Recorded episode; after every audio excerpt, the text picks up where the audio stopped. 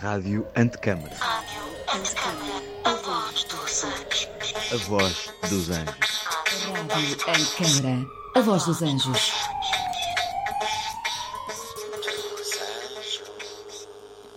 Sim, eu já li algumas e já respondi. Por exemplo, havia um que eu não encontro mais, mas ah, o que é feito à paisagem? É o som. Achas que a paisagem é feita de som? Sim, ah, se tu ouves o som, tu, se tu ouves o som, tu, tu associas a alguma coisa. e raízes. E muitos deles às vezes é uma Árvores. paisagem, começas a imaginar como seria. E Raízes. é possível aprender através disso? Árvores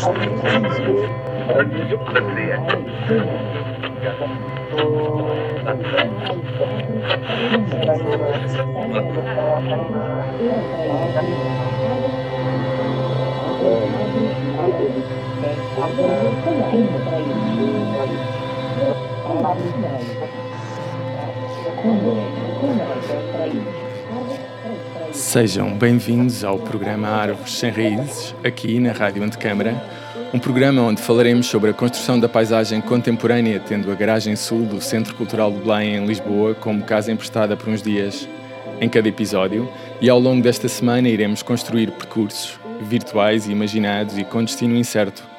Pelo olhar de cada convidado, procuraremos também compreender como os habitantes da cidade se relacionam com o espaço que habitam, como transformam esse espaço e são, de igual modo, transformados por ele. Para este episódio, convidamos José Maria Vieira Mendes, dramaturgo e autor de várias obras, entre as quais Arroios, Diário de um Diário. Na sua companhia, iremos falar sobre o autêntico e a realidade, sobre o ficcional e o artificial e o movimento entre estes dois lados do real que nunca cessa de interagir. O convite está feito. Venham connosco para mais um passeio pela paisagem de Lisboa.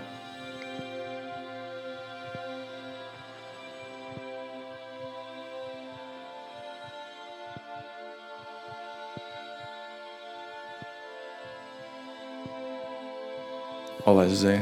Olá. Boa tarde. Boa tarde. E boa tarde também aos nossos ouvintes que, que nos seguem aqui na, na Garagem Sul. Bem-vindos ao programa Árvores Sem Raízes, um programa realizado para a Rádio Antecâmara nesta semana em que se inaugura esta residência de seis meses aqui na Garagem Sul, no Centro Cultural de Belém. Nesta primeira semana coube a este programa ao Árvores Sem Raízes a responsabilidade de abrir as hostilidades e por isso é com enorme prazer que inicio o terceiro dia deste ciclo de quatro conversas em quatro dias com alguém que não conheço, mas cujo trabalho muito admiro.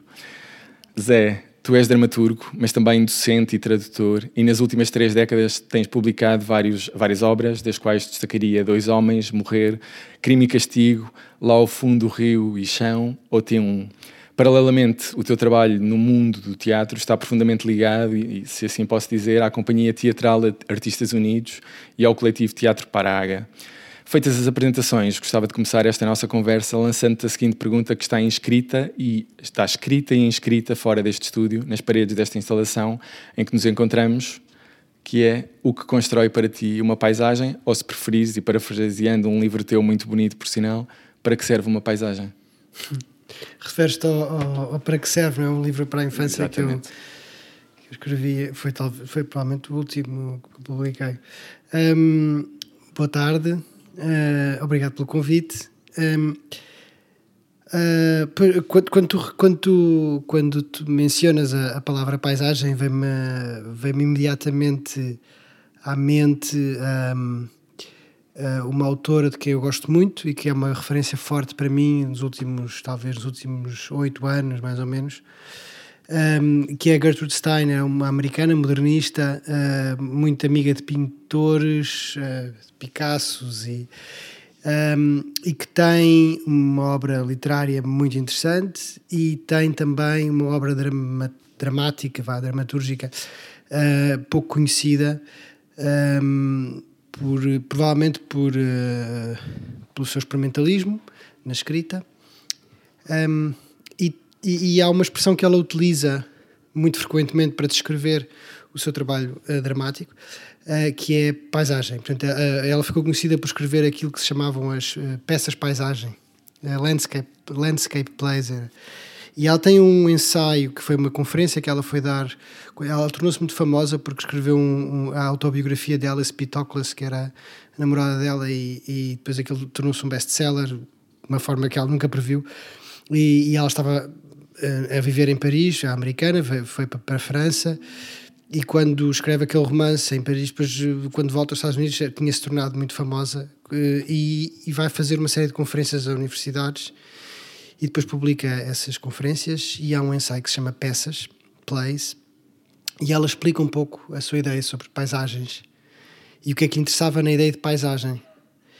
E, e para chegar a essa ideia, ela começa por descrever a sua relação com o teatro, que é uma relação que, que se calhar nós reconhecemos das nossas vidas, que é aquele, aquele confronto que nós temos quando quem experimentar ler uma peça do Shakespeare, por exemplo, tem, primeira, segunda ou terceira ou quinta vez, mesmo que seja a mesma peça, que é uh, nós estarmos frequentemente a voltar atrás para ver os, os personagens, porque nunca perdemos-nos ali no meio, não é? São tantas personagens e quem é que está a falar era o tio, era o avô, era a mãe, era a filha, e portanto vamos sempre ver a lista das personagens no início do livro, voltamos atrás e não conseguimos avançar. Uh, o primeiro ato é sempre passado a ler, a voltar atrás, etc., para não perder as referências. E ela irritava-lhe muito essa relação que ela tinha que ter com as peças de teatro escritas e depois também com os próprios espetáculos. E ela diz nesse ensaio uma coisa curiosa que é que ela, quando está no teatro, nunca consegue estar no presente do teatro. Ou seja, porque está sempre a tentar ou a prever como é que a história vai acabar ou uh, a tentar fazer este exercício do passado que é uh, aquela ali era irmã de quem? como naquela cena. Pronto. E portanto nunca está de facto naquele momento. E ela diz que a relação que ela estabelecia, com as paisagens era uma relação do presente, que era precisamente uma, uma forma de fugir a isso. Que era, ela estava no, nas, nas, diante de uma paisagem e não estava preocupada em perceber para onde é que aquela paisagem ia, nem de onde é que ela vinha.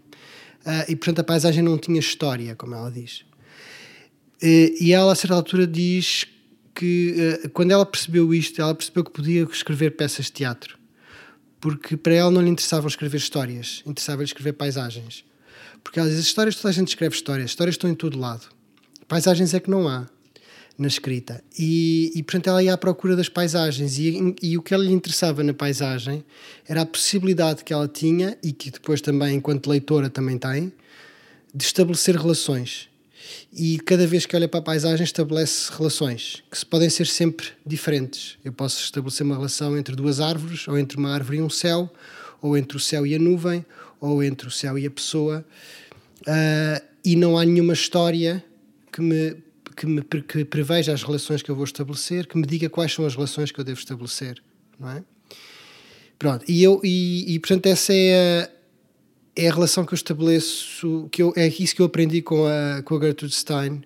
E é, curiosamente, eu acho que foi depois, eu li, esse, li isso, esse ensaio dela e a expressão Landscape Plays, eu acho que já foi depois de, de ter escrito este livro Arroz, que, que para mim também é um livro que é, tem uma escrita paisagem também, que é uma. Uh, embora se calhar noutro sítio, mas, mas é a ideia de uma, uma, estarmos a fugir das histórias permanentes, sendo que as histórias estão sempre a apanhar-nos, porque estamos sempre a criar histórias, ou os nossos leitores estão sempre a criar histórias, ou querer histórias, de alguma forma. É o famoso o storytelling do, dos marketeers, etc. Ou seja, estamos sempre com esta necessidade da relação com histórias, de relações de causalidade, de relações de tempo, etc. E a paisagem parece ser uma espécie de último reduto da não-história uh, e de possibilidade de uma não-história da não existência de histórias. Claro que isto é utópico de alguma forma, porque as pessoas olham para as paisagens e encontram sempre histórias, porque estamos sempre com histórias na cabeça.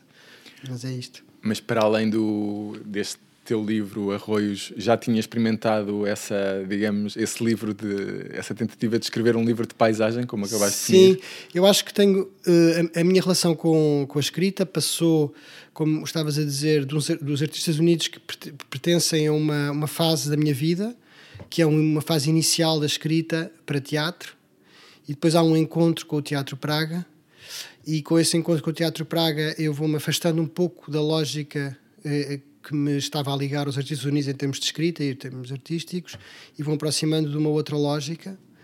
Uh, e é neste aproximar e eu acho que esta outra lógica está mais perto portanto esta que é, que é neste momento tanto a, a presente vá está mais perto de, uma escrita que está à procura de um, de eh, pelo menos ter consciência de que a história não é tudo e que, um, e que as histórias tomam conta de nós, muitas vezes sem nós nos perce- percebermos. Ah, e portanto. E, e, portanto, a partir de, as peças que estavas a falar, se calhar são que mencionaste, são, são peças mais desta primeira fase, mais das histórias, e depois agora as coisas que tenho escrito mais recentemente têm mais a ver com esta ideia de paisagem, se calhar.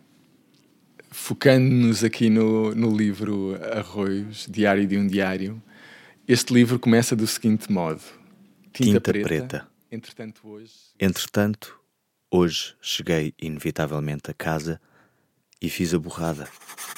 Pus-me a existir.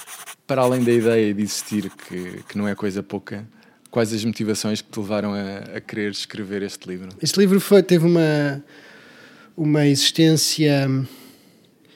Eh, ele começa por, por ser um diário de facto ficcionado, obviamente, mas era um diário de, eh, num blog, que era uma coisa que, que na altura já estava a cair um bocadinho em, em desuso, em 2013, 2012, 2013, e eu resolvi, eu estava a começar, ou estava a fazer um doutoramento, e eu precisava de manter uma relação com a ficção, com a literatura, eh, não académica, vá. E então, eh, todas as noites, todos os dias, escrevia um bocadinho ah, deste diário e publicava num blog. Às vezes havia dias em que eu não podia, portanto escrevia várias entradas para depois ter alguma reserva para poder. E fui publicando num blog durante um ano. Foi precisamente um. Portanto, eu fiz mesmo questão de começar num, num dia e acabar no mesmo dia do ano seguinte. E não sabia se tinha leitoras e leitores, mas pelos vistos houve uma pessoa que, passado seis meses de, para aí, de eu ter acabado, de eu já não continuar a escrever, me contactou e era uma, uma designer gráfica, com um ótimo trabalho, Ana Teresa, que, que, que, que, que faz um trabalho, pronto, tem, tem uma- um percurso como freelancer, como designer, e que lia aquilo e que me disse: Eu acho que eu, eu estava a ler o teu diário e estava. e, e apetecia-me trabalhar sobre aquilo graficamente, do ponto de vista gráfico. Pronto. E falei com a, com uma editora ah, e com a, com, a dois, eh, com a Dois Dias Edições e queríamos publicar isto. Pronto. E eu disse: Ok, fico muito contente, encontrámos-nos e não sei o quê e gostava de saber o que é que tu querias fazer graficamente. Ela disse-me o que é que estava a pensar fazer, conversámos muito sobre isso. Eu limpei muita coisa, trabalhei muito no texto e ela foi fazendo experiências e fomos discutindo essas experiências. Ah, havia muito uma, uma ideia de hipertexto, de, relações, de criar relações entre, os vários, entre as várias entradas, etc. Pronto. E deu, deu origem a isto. Ah, isto é um, o processo. E depois há uma, uma outra coisa que tinha a ver com o que é que é isto de uma relação com um bairro, que é onde eu vivia e vivo, e o que é que é a relação entre espaço e a minha identidade, e identidade ficcional, e de que forma é que também eu olhava para aquele espaço como um, como uma espécie de rotina. Havia ali uma. um- ou seja, há claramente uma noção de casa, não é? De lar, de, de espaço seguro, nessa, nessa ideia de bairro, mas ao mesmo tempo há também. Arroz é um bairro que é particularmente, do meu ponto de vista, é particularmente maluco, é assim meio esquizofrénico, meio. eh, se calhar é, é o mais parecido com, com, com o estereótipo de uma, uma cidade multicultural, etc. Eh, Mas não é só multicultural, é também. tem muitas camadas sociais, tem muitas aventuras, tem muitas personagens, é um lugar de passagem também. Um, e, e, portanto tem esse charme, tem esse charme para escrever, acho eu.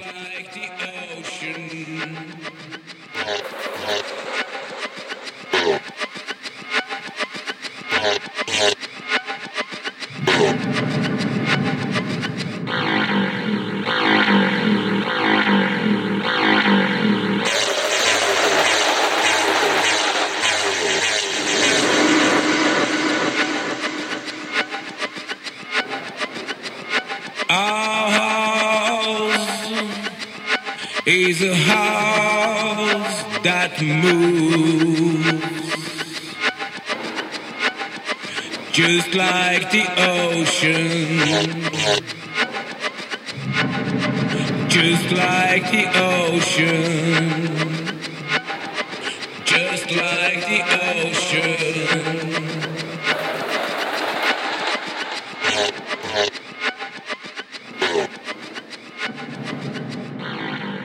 Citando António Correiro sobre este teu livro, entre o título Arroios e o subtítulo Diário de um Diário vai um mundo de distância. E é justamente esta distância que eu gostaria de trazer para a nossa conversa, interpretando-a na forma uh, de uma paisagem real, a de Lisboa e neste caso do bairro de Arroios, e de uma paisagem representada que é feita de múltiplas narrativas. Concordas com esta ideia e qual é para ti e para o teu trabalho a relevância entre estes dois mundos? Por um lado, a paisagem representada, por outro, digamos, a paisagem real ou física. Pois, claro. E, a, a, a, tua intuação quando dizes real já revela, já revela aí umas aspas que, uh, que denunciam que entre o real e, o, e, a, e a descrição desse real uh, é muito difícil distinguir, não é? Um, e, uh, e, claramente há aqui uma assunção de, no, na, na, escrita que tu, tu, citaste imediatamente, a primeira entrada é logo essa afirmação que é eu existo enquanto tinta, portanto é uma, e o ser de um diário de um diário é uma, uma ou seja, há uma consciência absoluta de, do sujeito diário, que deste eu, de que ele é, ele é escrita, e portanto ele é representação, ele é descrição, ele é palavras, é, é, uma, é, uma, é uma palavra a falar, vá, uh, a, a, falar com palavras. E, portanto, é uma espécie de matriosca de, de representação. E, uh, e, obviamente, que nestas matrioscas da representação um, parece que temos assim uma, uma ideia de que há uma paisagem que é mais real e depois há uma descrição da paisagem e depois há uma descrição da descrição da paisagem. Não é? há, uma, há, um, há um texto que eu gosto muito que se chama Descrição de uma Imagem de um dramaturgo, escritor, poeta, Rainer Müller, alemão, que é um texto curto, de oito páginas, uh, e que é uma descrição de um quadro que ele faz. Uh, e a certa altura aquilo parece mais uma descrição de um quadro que não existe. Uh, portanto, aquilo, segundo se consta, ele disse também em entrevistas, havia de facto um modelo para aquela descrição, que era um desenho que uma aluna, uma estudante estava a fazer e que ele viu e começa a descrever esse desenho e de repente aquilo ganha uma, todo um mundo e no fundo ele acaba quase a dizer esta imagem sou eu, aquela mulher daquela imagem sou eu, etc, etc. E, portanto, aquilo vai-se confundindo, esta ideia entre a descrição e o original, e, portanto, aquilo quase que fica assim, perde-se o original, de alguma forma. E eu acho que nós já não estamos no sítio em que estava Platão, em que existe uma espécie de ideia real, do real, uma ideia que é o Deus, que Deus, que é mais parecido com aquilo que nós chamaríamos uh, a ideia metafísica, e depois há representações dessa ideia, a do carpinteiro, que, tem, que, que, tenta fazer uma cadeira que está já não é a ideia cadeira, já é uma representação da ideia cadeira, e depois o pintor ou o poeta que faz uma representação da cadeira do. do, do portanto, já está a 3 graus afastados do, da do real, não é? Uh, nós já não estamos nesse sítio, porque já não somos metafísicos, muitos de nós. Uh, e, e, portanto, e também já não estamos nesta, já temos esta, esta consciência de que eu, eu, tenho muita dificuldade em distinguir entre essa paisagem real e a descrição que eu faço da paisagem. E este diário está completamente baralhado, é uma, uma personagem que não sabe mesmo um, distinguir essas coisas, nem está muito interessado em distinguir essas coisas. E tem, isso depois também nos dá uma coisa, eu acho gira, que é uma grande liberdade para a descrição, para a invenção e para a imaginação, que é eu não tenho que estar preocupado em saber. Um, eu estava a reler um pouco quando, hoje à tarde o livro e, e, estava a reconhecer eventualmente figuras com quem eu me cruzo na, naquele bairro e que estão aqui, se calhar, de alguma forma, mas que são completamente. Se, não, se eu não tivesse essa liberdade, se eu não tivesse preocupado sequer em saber se são ou não são, acho que foi essa, essa não preocupação que me, me permitiu escrever, não é? inventar. Já me deste aqui algumas pistas relativamente à, à, próxima pergunta que te queria colocar, mas de que modo os lugares que habitamos e do nosso dia a dia e o modo como nos comprometemos ou não com eles uh, são questões importantes para ti e para a tua escrita? Pois, eu acho que são, são muito eu não sei se estás a fazer essa pergunta do ponto de vista de um, de um arquiteto, uh, ou seja, estás a pensar em lugares arquitetónicos, lugares paisagísticos, lugares cidades, ou seja, esse lado do espaço, não é? Da, da habitação de um espaço. Mas é impossível excluir a, a componente humana desses, ou pelo menos a forma pois. como eu a coloco, não é? E, e, nesse sentido achei muito bonita a tua, logo a tua introdução, na forma como explicaste. Uh, esta visão teatral, digamos assim, de um, de um conceito de paisagem que eu nunca tinha ouvido, confesso. Uhum. E é de facto muito interessante porque centra tudo nas relações, não é? Relações, obviamente, não são só relações humanas, mas no fundo, aquilo, enquanto arquiteto paisagista que eu estudo, é justamente relações, sejam elas entre pessoas, entre uma pessoa e uma árvore, entre uma árvore e a, e a ecologia daquele lugar. E, e- Sim, sim. Eu diria que eu tenho-me aproximado também um pouco eh, desse pensamento por via de, por exemplo, da filosofia que está mais ligada à ecologia, ao pensamento ecológico, ao pensamento ah, ahm, eh, feminista também, eh, ou seja, eh, um conjunto de pessoas que estão a pensar a ecologia já do ponto de vista dessas relações, mas de, de relações que se estabelecem já não entre dois polos, natureza versus humano, não é? Ou, ou arquitetura versus pessoa, não é? Ou espaço versus whatever, tipo, ou seja, sempre com bin- uma espécie de lógica binária, mas mais uma lógica simbiótica, portanto, uma lógica em que eu de facto olho para uma paisagem e já não posso dizer ah, que linda que é a natureza, no sentido em que, uau, não há homem ali, não há humanidade ali. Obviamente que a humanidade está em todo lado e, portanto, que há aqui uma. e que, e que essa. Ah, e, e que passa um cano por baixo dali, não é? Há, há um gasoduto a passar por baixo daquele, daquele terreno que é tão bonito e tão. tão uma pradaria, não é? E, esse, e esse gasoduto faz parte daquela paisagem e está em relação com aquela paisagem. E eu acho que percebermos essas, as o facto das relações não serem visíveis muitas das vezes e que nós temos que eh, fazer um esforço para as ver ou ler pessoas que as conhecem ou que nos abrem olhos para relações que podemos estabelecer e que nunca tínhamos pensado poder estabelecer. Eu acho que é essa a relação que eu tento estabelecer com os lugares. É eh, na repetição da visita ao lugar, Uh, que é uma coisa que acontece frequentemente quando habitamos um bairro, não é? Frequentamos os mesmos espaços, vamos à mercearia, vamos ao mesmo café, cumprimentamos as mesmas pessoas, encontramos os mesmos vizinhos à porta, etc. Nessa revisitação e perceber como ela se vai transformando e aqueles espaços vão transformando e como há coisas que. um, E essa transformação não é só uma transformação temporal do género, a merceeira vai ficando mais velha, é também uh, eu perceber que por, por, eh, por baixo daquela mercearia passam, passam canos, não é? Eh, portanto, perceber que há mais para lá daquilo que eu estou a ver naquele momento e a cada visita que eu faço acumulo mais conhecimento que vai transformando aquele lugar. E, e, a escrita deste diário também se faz muito por acumulação. E, e eu acho que a descrição de uma paisagem, ou a relação que nós estabelecemos com uma paisagem, eu gosto de pensar que é uma relação que se estabelece através de uma acumulação, mais do que de uma construção de narrativa, que é uma coisa mais temporal. A acumulação permite isso, que é estabelecer relações improváveis, diferentes de cada vez que vamos, não é? Ah, olha, nunca tinha visto que, as, que ela coloca sempre as maçãs vermelhas ao lado das amarelas, é? E de repente, ah, vejo isto, não é? No dia seguinte eh, estou a olhar para outra coisa, né? Portanto, é essa e isso só isso, isso tem a ver com uma com um cotidiano, que é uma coisa também que o diário nos traz, essa ideia de cotidiano, que é uma coisa que parece muito aborrecida. Normalmente associamos o cotidiano a uma coisa muito aborrecida, não é? Mas o cotidiano é a vida, não temos mais do que isso. Embora a gente esteja sempre a tentar inventar coisas, não é? Fugir do cotidiano. Por momentos fiquei na dúvida se tu eras arquiteto paisagista. Tenho a teoria toda. Vou começar a dar aulas de arquitetura paisagista. Acho que sim, aqui fica o desafio. Pegando nesta ideia de comprometimento ou de enraizamento, se quiseres, com os lugares que habitamos, gostaria que comentasse a seguinte frase do filósofo Luc Ferry, que passo a citar. Toda a nossa cultura democrática, toda a nossa história económica, industrial, intelectual, artística desde a Revolução Francesa, está marcada por razões filosóficas de fundo, por um elogio do desenraizamento ou, o que vai dar ao mesmo, da inovação.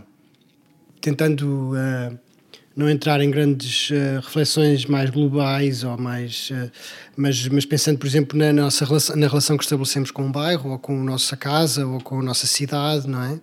Que por um lado eh, e sobretudo uma cidade como uma capital como Lisboa ou um bairro como Arroz em que eu estava a descrever como um bairro que tem muitos desenraizados nesse sentido mais de lugar comum do que é que é um desenraizado portanto desde sem abrigo a a, a pessoas que estão temporariamente ali, ahm, a pessoas que acabaram de chegar, pessoas que chegaram e que, e que estão a pensar que isto vai ser só uns, uns tempos, porque eu quero é voltar para o, para o Nepal, eu quero é voltar para, para, para a minha terra. Não. Ahm, eh, a questão é, é precisamente, nós hoje em dia, eu creio que nestes espaços temos que trabalhar com uma outra ideia de lugar e com uma outra ideia de relação que estabelecemos com esse lugar. E desse ponto de vista até podemos aprender muito com, com, com outro olhar sobre o que é que é as relações que podemos estabelecer com, com as coisas que estão fora de nós, com coisas a que nós chamamos uh, planeta, ou natureza, ou, ou mundo, um, ou lugar, ou cidade. E portanto, uh, uh, e acho que convém de facto nós termos uma ideia de que de criar espaços que permitam precisamente que estas pessoas estejam no mesmo sítio em que nós est consigam estabelecer uma relação não idêntica, porque não queremos, não queremos uma igualdade desse ponto de vista, mas, mas que, que seja igualmente respeitada uh, e, portanto, não, não, não, não, não pedir a essas pessoas para terem uma. Uh, para criarem raízes, por exemplo. Não, não, e, e, também percebermos que se calhar não estamos tão longe dessas pessoas e uh, na, nossa, na relação que estabelecemos com esses lugares, porque um, porque nós vamos, vamos mudando de sítio e mesmo quando não mudamos de sítio, esses lugares estão sempre a transformar-se para nós, não é? E, e, e, eu acho que a relação que eu estabeleço com, com arroios, eu às vezes tenho uma. Eu não, eu não sei bem se aquele bairro, que ainda por cima Arroios é uma das. É, não sei se é a maior freguesia de Lisboa, mas é uma grande é uma freguesia muito grande, não é? Uh, tem uma área grande e, sobretudo, tem muita gente e tem muita variedade. Uh, ou seja, se eu disser assim, eu, eu, moro ao pé da Praça do Chile e depois já pessoa, há pessoas para, para, quem arroz é mais o lado da colina que vai dar a graça, não é? Uh, e, e, que é outro mundo, é um mundo completamente diferente. Uh, e um, eu acho que, para mim, arroz, por exemplo, é muito mais. Então, neste, neste, nesta fase, era muito mais aquilo que eu vi da minha varanda e eu tenho um prédio a 20 metros de distância, praticamente, ou seja, do outro lado da estrada, do outro lado da Rua de Arroz, precisamente.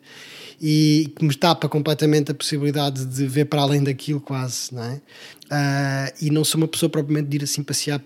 Ah, vou dar um passeio pelo bairro, não é assim uma coisa. Vou porque tenho que ir não sei aonde, não é? Tenho que ir pôr o, o vidro no vidrão. Mas é uma coisa de.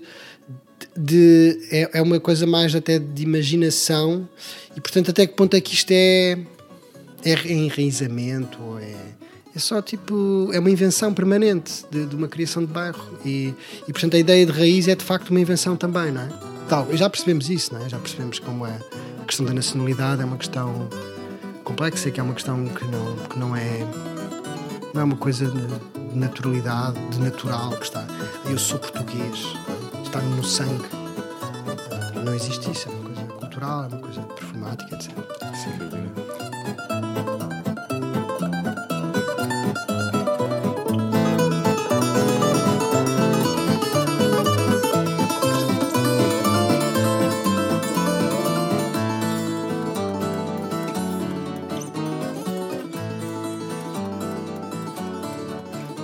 falar em natural, numa entrevista tua em 2015 ao Centro de Dramaturgia Contemporânea da Universidade de Coimbra, falavas sobre um paradoxo que me interessa muito e que considero que interessa muito também a arquitetura e a arquitetura paisagista, que diz respeito às fronteiras entre o autêntico e a realidade e o ficcional e o artificial, que não existem de um modo claro, estão sempre em movimento, havendo vários graus de autenticidade e vários graus de ficcionalidade ao ponto de já não se saber muito bem o que, o que, é, que, o que é que é uma coisa e o que é que é outra. Certo. E tu, tu davas, falavas disso a propósito, inclusive, é de um, de um filme de, com, com o Vincent Gallo.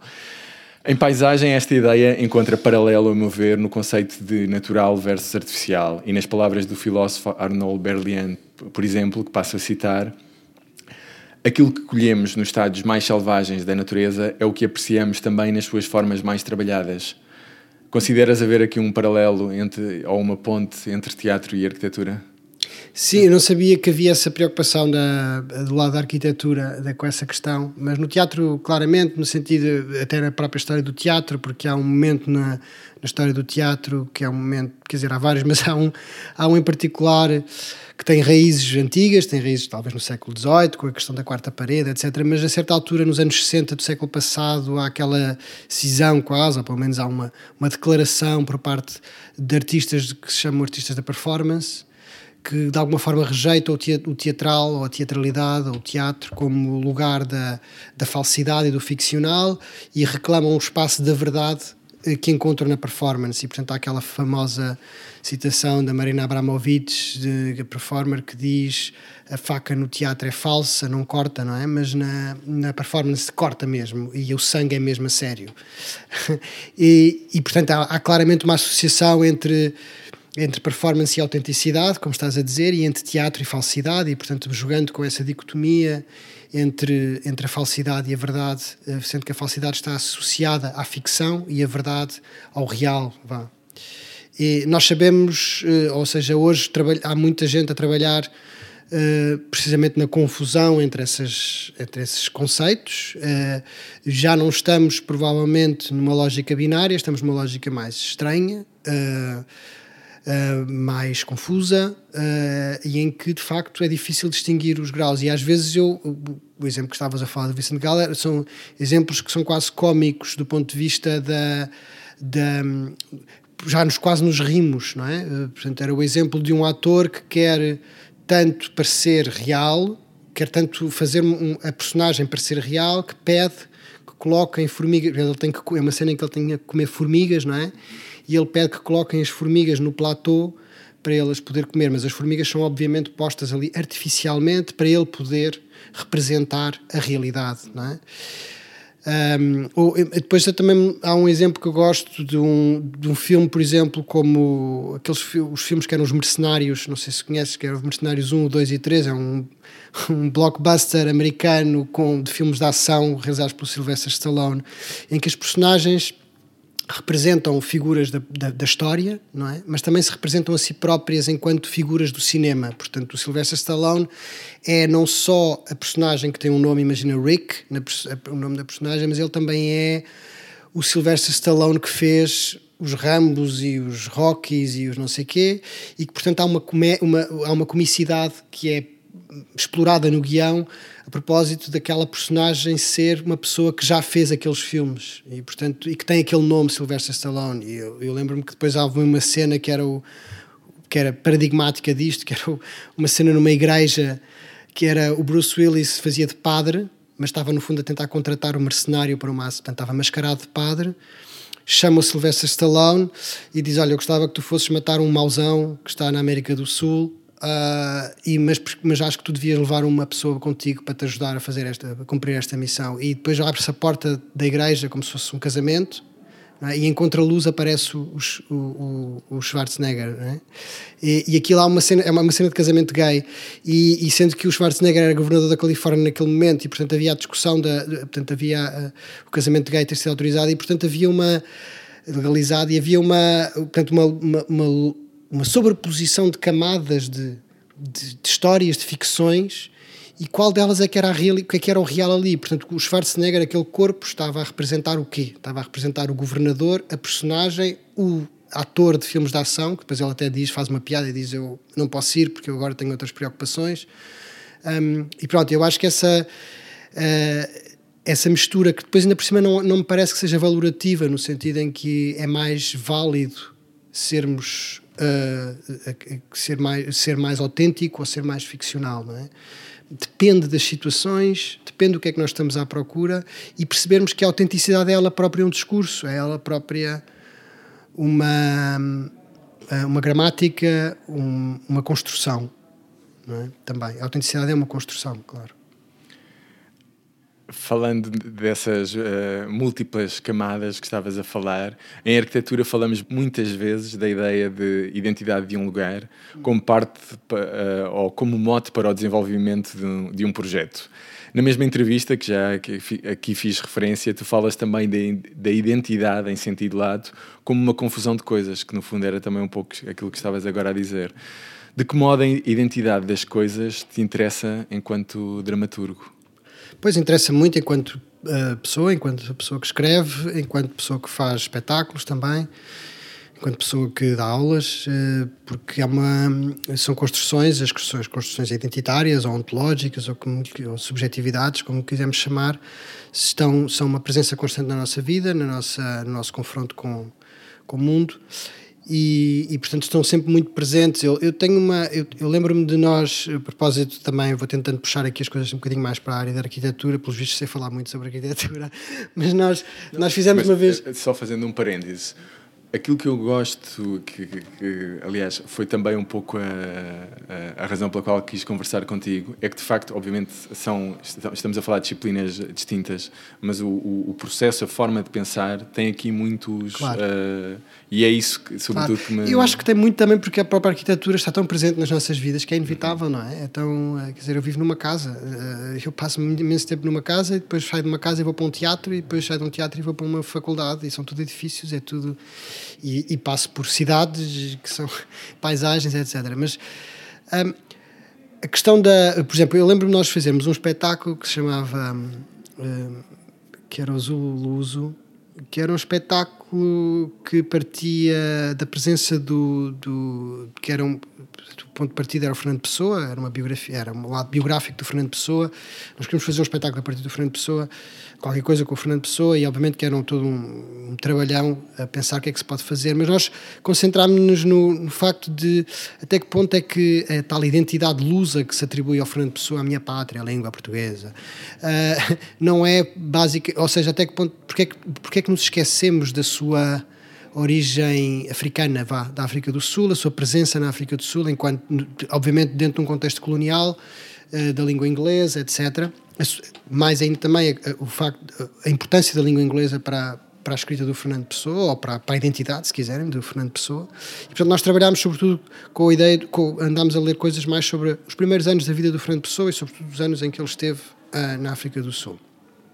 E- Mas o espetáculo começava, ou, a- tinha quase um refrão, que era hum, uma invectiva contra hum, permanente, era co- contra, no início, contra a arquitetura do espaço onde nós estávamos. Nós estávamos no Teatro Municipal São Luís, podia ser outro qualquer, que era o facto das paredes serem pretas nos teatros. Esta, esta ditadura da parede preta do teatro, não é? Hum, ou seja, a, a- ditadura de certas lógicas de, de- que se dizem, que se naturalizaram, obviamente, são invisíveis desse ponto de vista, mas que hum, obrigam ou pressupõem uma lógica para tudo o que encaixa lá dentro, não é? Para tudo o que se é, para tudo o que, portanto, a partir do momento em que eu entro num espaço que tem paredes pretas, com panos pretos, com tudo preto, e depois que ainda por cima tem uma plateia à minha frente, e portanto tem uma lógica completamente binária, não é? De temos aqui uma coisa, temos aqui outra. Ah, de que modo é que isto está automaticamente a interferir com a minha, com, com a minha habitação daquele espaço, não é? com, com o habitar daquele espaço e, e portanto com a minha identidade. Que identidade é esta que eu tenho aqui dentro? O que é que é ser ator aqui dentro? O que é que é ser artista aqui dentro? O que é que é teatro aqui dentro? Ou seja, de que forma é que a arquitetura deste espaço está a influenciar a identidade de teatro? Portanto, qual é a liberdade que eu tenho? Obviamente que eu tenho liberdade, mas estou sempre confrontado com este objeto. Então eram os atores que queixavam-se muito das paredes pretas do teatro e queriam deitar aquilo abaixo, porque é que temos que ter paredes, porque é que temos que ter, porque é que tem que ser desta cor, etc, etc, não é? Ah, e portanto eu acho que isto tem muito a ver, é permanente esta, este pensamento e esta e, e, e, às, e às vezes, não digo que seja sempre, mas muitas vezes é importante a gente questionar um bocadinho estas coisas e tipo, perceber até que ponto é que hum, elas nos podem estar a limitar possibilidades. Então, e aquele espetáculo a partir eh, do Fernando Pessoa? Nobody cares. Who cares? But you care! Caixa preta, Buraco negro, peste negra! o linóleo, as flanelas, os projetores, tudo preto. Quem somos? Pessoas! O que queremos? Pessoas! E para quando é que queremos? Para agora! A coisa está preta, caixa preta. Então e o espetáculo sobre a África? Hã? Olha, procura o brinco, procura o brinco, cidadão branco, procura o brinco. Olha, tá, tá, tá, tá, ha. Identifico-me imenso. Alas no clichês. Só clichês! Satisfeito, oh, caixa preta? E agora o Fernando Pessoa. How you solve the problem like Fernando.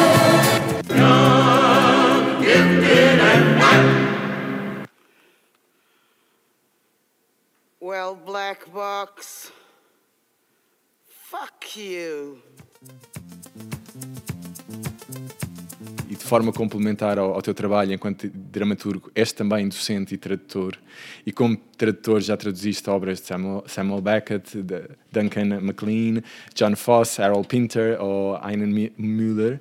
E pensando nesse teu trabalho na tradução, há frequentemente um dilema que considero semelhante àquele que encontramos na reabilitação de edifícios ou de jardins históricos. Ah, ok. Uh, por exemplo, que é o facto da tradução poder feita, por um lado, de modo a respeitar ipsis verbis o texto original e o período da história em que este texto foi escrito, por outro, de ser feita de acordo com o espírito da época para o qual é feita. Este dilema é para ti uma questão? Havia uma. eh, Também há uma.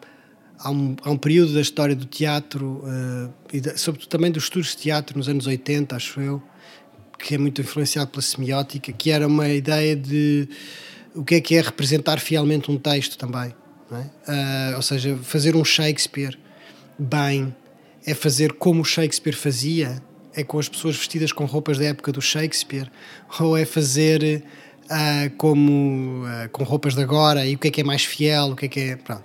E obviamente que é uma discussão infindável porque rapidamente percebemos, acho eu, que não há um Shakespeare, não há o que é ser fiel e depois toda essa relação entre é toda essa ideia de, de ser fiel a uma coisa, de ser um, a um período histórico ou o que for, tem muito que se lhe diga porque um período histórico é também uma narrativa, é um discurso, é uma é a maneira como nós olhamos hoje para aquele período histórico e isso percebe-se, por exemplo, em todos os filmes históricos que nós vimos, desde o Cuová, desde os anos 40 até, ao, até aos filmes históricos de agora, não é? Os reenactments de eh, ou seja, há um- uma espécie de patine do seu tempo, do seu próprio tempo, ah, e os romanos dos anos, do século, dos anos 60 do século XX não são os romanos de 2022, não é? Ah, por várias razões, porque se descobre que afinal havia mulheres naquela sociedade que também tinham algum papel importante e portanto há um, se calhar um pensamento feminista que vem e que reabilita essa, essas histórias que estavam esquecidas e se calhar os filmes da época de agora, sobre essa época, já contemplam essa realidade, por exemplo, que estava escondida, não é? E portanto, ou porque se descobriu que determinada roupa, que determinada cor afinal era eh, a cor da, da, da, da armadura, não interessa. Ou seja, o que nós vamos percebendo é que a nossa relação com essa eh, com esse suposto original, eh, à medida que vamos complexificando essa relação e que vamos intensificando essa relação, nós vamos percebendo um bocadinho como o Rainer Müller vai, descobri vai descobrindo na sua descrição de que não há o original. Ahm, e, portanto, não há o original. Ao não haver original, estamos obviamente perante um problema, que é uma. Primeiro, não conseguimos discutir quem é que é mais fiel do que quem, parece, aparentemente. Hum, não podemos perceber o que é que é objetividade, o que é que não é objetividade, e, e ficamos assim num sítio difícil, eh, onde parece que vale tudo, onde se calhar as fake, onde começa a entrar o discurso das fake news, ou seja, no sentido em que, portanto, não havendo original, não havendo fonte, não havendo verdade, a coisa complica-se e pode dar para o torto. Hum, eu gosto de ler autoras e autores que estejam num sítio em que, que recuse a relatividade absoluta, o relativismo absoluto, que não abdique de- da ideia de conhecimento, mas que também não, eh, não ignore tudo isto, ou seja, a ausência do, do original, a, o lugar, a importância do lugar de quem vê, de, de quem conta, a importância de discursos, de narrativas, etc, etc. Eh, há um texto, um ensaio muito assim, paradigmático deste tipo de pensamento, de uma cientista filósofa que é a Donna Haraway, que tem um texto que é muito bonito, é não- nem sempre é fácil ler, mas vai-se lendo, que se chama eh, Saberes Situados, acho que é a tradução portuguesa, ah, Situated Knowledge. E ela, como cientista, como filósofa, como feminista, faz uma crítica ao discurso científico, ah, à ideia da objetividade, mas diz não abdicar precisamente de um conhecimento que seja aferível, que seja discutível, que seja que tenha que ter dar provas científicas, etc, mas que também tenha cons- consciência do lugar que- de quem o está a produzir.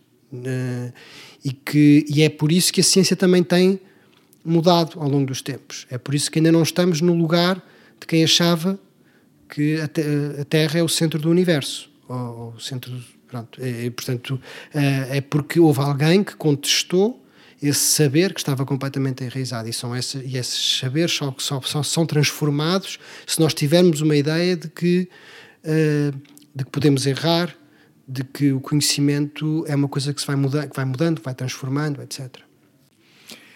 Esta semana o teatro perdeu alguém muito importante, o Jorge Silva Melo, alguém que era grande nos gestos, grande na arte, grande como pessoa, grande como artista, para citar Miguel Esteves Cardoso. Qual é para ti o legado que o Jorge Silva Melo te deixou a ti e que consideras que deixou também ao teatro? Ele, ele, a mim deixou ele deixou-me, eu, tive uma relação muito forte com ele, pessoal, e foi uma pessoa muito importante para o meu início. Uh, foi uma pessoa que me puxou, que me puxou várias vezes, que me empurrou também muitas vezes e que me mandou para coisas que eu nunca pensei fazer uh, e que hoje estou a fazer ainda. E portanto foi uh, uma pessoa muito generosa também comigo e, e percebe-se eh, sobretudo nestes momentos de deselogios fúnebres, etc., eh, a quantidade de pessoas em que tocou. Não, é? Eh, não só inter, entre gerações, portanto, pessoas, desde as pessoas uma geração mais velha que a minha até as pessoas uma geração muito mais nova, mas também não só intergeracional, mas também em termos de, das diferentes áreas. Não só o teatro, mas literatura, muita literatura, o cinema, um, pensamento também. Eu acho que aquilo que ele mais me deixou, se calhar eu diria, estava a pensar nisso no outro dia, há dois dias, que tem mais a ver com uh, relação com a literatura, acho eu. Ele tinha uma relação muito forte com a literatura que depois, que depois influenciava muito o seu teatro. Uh, e foi aí que, por exemplo, a ideia de teatro dele é uma, uma ideia de teatro muito literária. E, e, a ideia que eu tenho de teatro, ou teatro que eu, que eu com, quem, com as pessoas com quem eu faço, não é uma ideia literária de teatro. Uh, e portanto, a ideia de teatro dele não é uma ideia de teatro que, que me toque muito hoje em dia, mas, por exemplo, houve espetáculos dele no, que me foram que eu nunca mais esqueci. Uh, de um certo período, António Rapaz de Lisboa, Prometeu, um, uh, os seis rapazes e três raparigas, portanto, foram uh, o fim eu tenho misericórdia de nós, foram, e, e, depois eu, e depois, pronto, depois o período da capital também foi muito importante. Eu acho que ele deixa um legado que já se percebeu, que é completamente não é possível apagá-lo, tipo, não é possível. Uh, há, muita, há muita gente que, que nasceu ali também, não é? E que se cruzou e que, e, portanto, ficou na memória de muita gente e no corpo de muita gente. José, muito obrigado. Obrigado. Felicidades.